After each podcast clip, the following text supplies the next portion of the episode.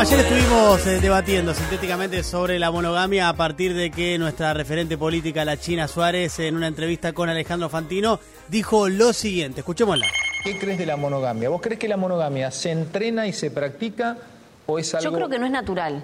No es Por natural. ejemplo, nunca estuve, de no sé, 20 años con una misma persona y no, no te lo podría decir porque no lo viví. Em, tengo sentimientos encontrados. Yo siempre tuve relaciones monogámicas, ¿se dice? Sí, monogámicas. Em, pero no sé qué va a pasar a futuro. Y sí, tiene razón la China Suárez, eh, no es natural la monogamia, es una construcción social, histórica, política, que eh, va a detallar a continuación nuestro invitado, que ha estudiado el tema, lo conoce, es sociólogo y doctor en ciencias sociales, estudia sobre vínculos afectivos y amorosos, imágenes de la vida social y posmodernidad, es Esteban Di Paola y está aquí con nosotros. ¿Qué haces Esteban? ¿Qué tal, Diego? ¿Cómo estás? Bien, ¿y vos? Bien, bien, muy bien por ahí. Arrancamos diciendo que la China tiene razón. Tiene mucha razón. Es sí. así, La ¿no? monogamia, como, eh, digamos, todo lo que hacemos en sociedad son construcciones, digamos. Ujú. ¿no? ¿Y, y la, y la monogamia de, de cuándo data más o menos? ¿Cuándo comenzó esa forma de vincularnos que denominamos monogamia?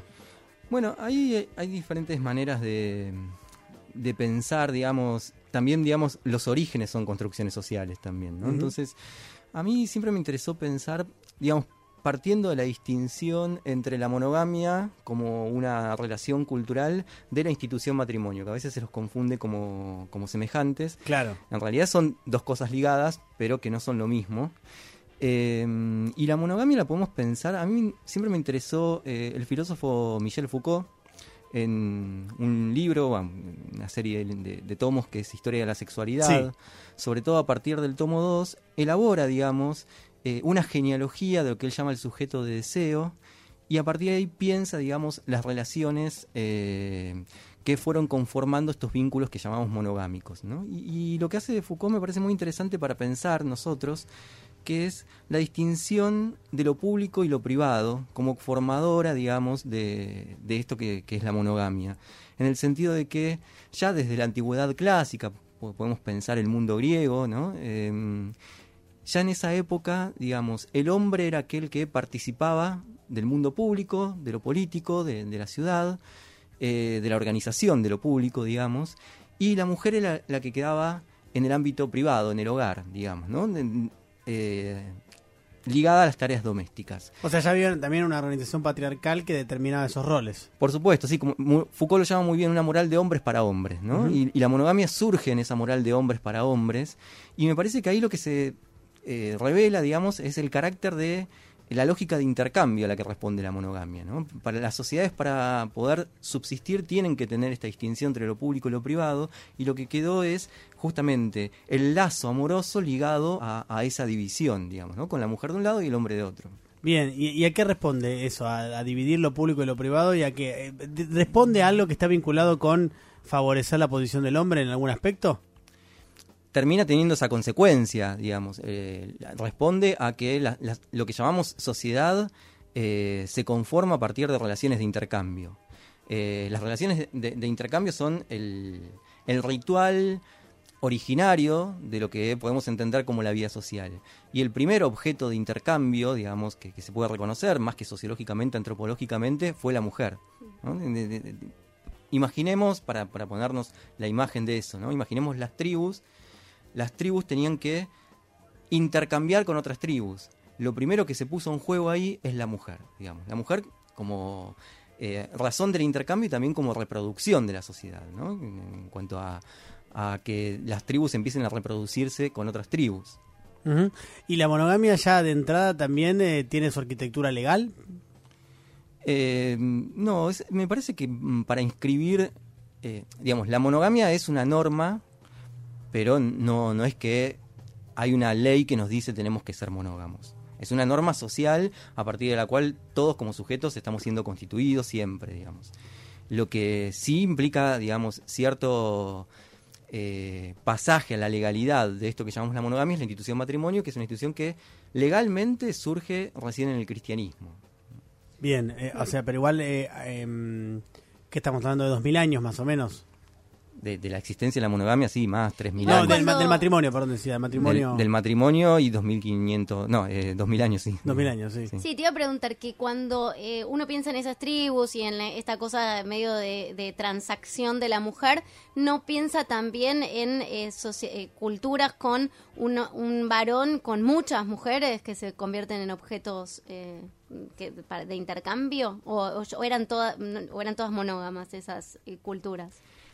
Digamos que cuando se forma la- la- el origen de lo social a partir de las relaciones de intercambio, lo que se instituye ahí ya es eh, una estructura de filiaciones, ¿no? lo que antropológicamente se conoce como estructura de filiaciones. Y eso ya indica, digamos, la formación de un entramado familiar que implica la monogamia. La la monogamia estaría implicada ahí. Después hay otras cuestiones que, digamos, un poco tiene que ver con eh, el audio de la, de la China Suárez, es que la monogamia implica, digamos, en su conformación eh, también, y esto es parte de la monogamia, la posibilidad de que algo suceda por fuera de eso, pero ya eso queda inscrito en otro lugar, digamos, en, en el afuera de toda relación social. ¿Pero eso es parte de la monogamia o es una ruptura del contrato monógamo? No, yo creo que la monogamia no, no, no puede ejercerse sin que ese afuera esté presente. Después puede suceder o no, eh, digamos, no estaría en, en el acuerdo, en el pacto entre parejas, eh, eso eh, estaría inhabilitado, pero ese afuera tiene que estar presente casi como fantasía de que esa relación monogámica funcione inclusive. ¿Está en crisis la, la monogamia? No lo creo, yo creo que mm, es una norma bastante bien sostenida. Eh, por supuesto que, digamos, vivimos una época que se ha diversificado, tiene mayor pluralidad y otras perspectivas, digamos, pero la monogamia es una norma bastante fuerte.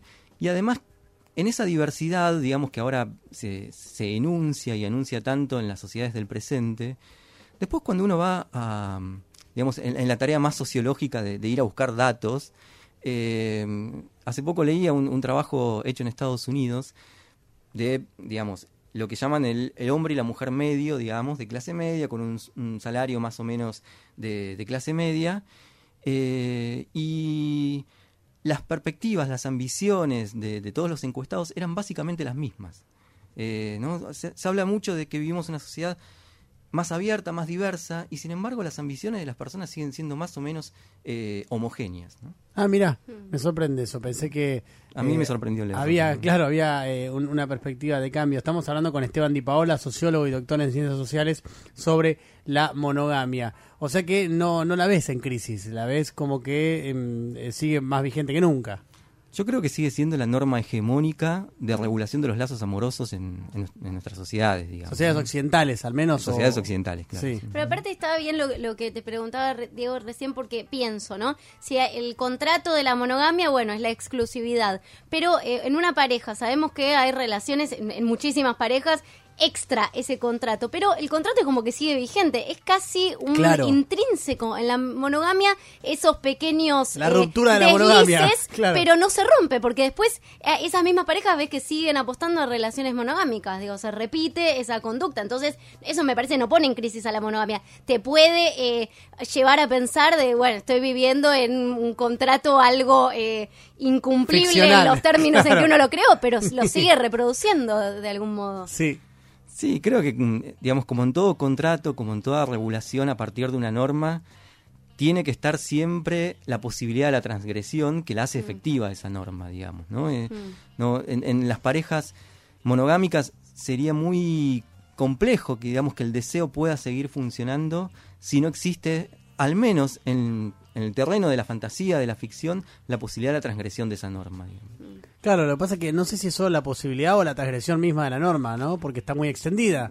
Creo que en algún momento u otro siempre se transgrede esa norma, eh, ¿no? digamos, esa fantasía siempre se hace efectiva en una realidad. Claro. En algún momento eso sucede, digamos. Claro.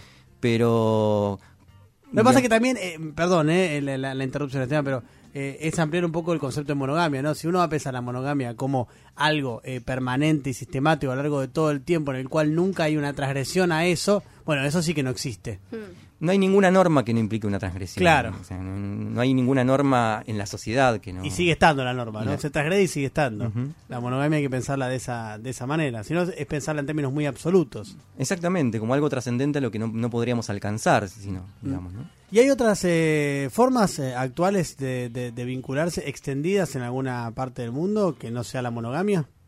Bueno, ahora se habla mucho de los vínculos poliamorosos, que también son un- una, serie de, pactos que se establecen, digamos, y, a veces, digamos, es lo que tiendo a pensar yo siempre en, ese aspecto, eh, mucho más pactado que, las relaciones monogámicas a veces, ¿no? In- inclusive esta, esta dimensión que pensábamos recién de la ficción de la fuera en la monogamia, eh, en el vínculo poliamoroso eso está pactado, además.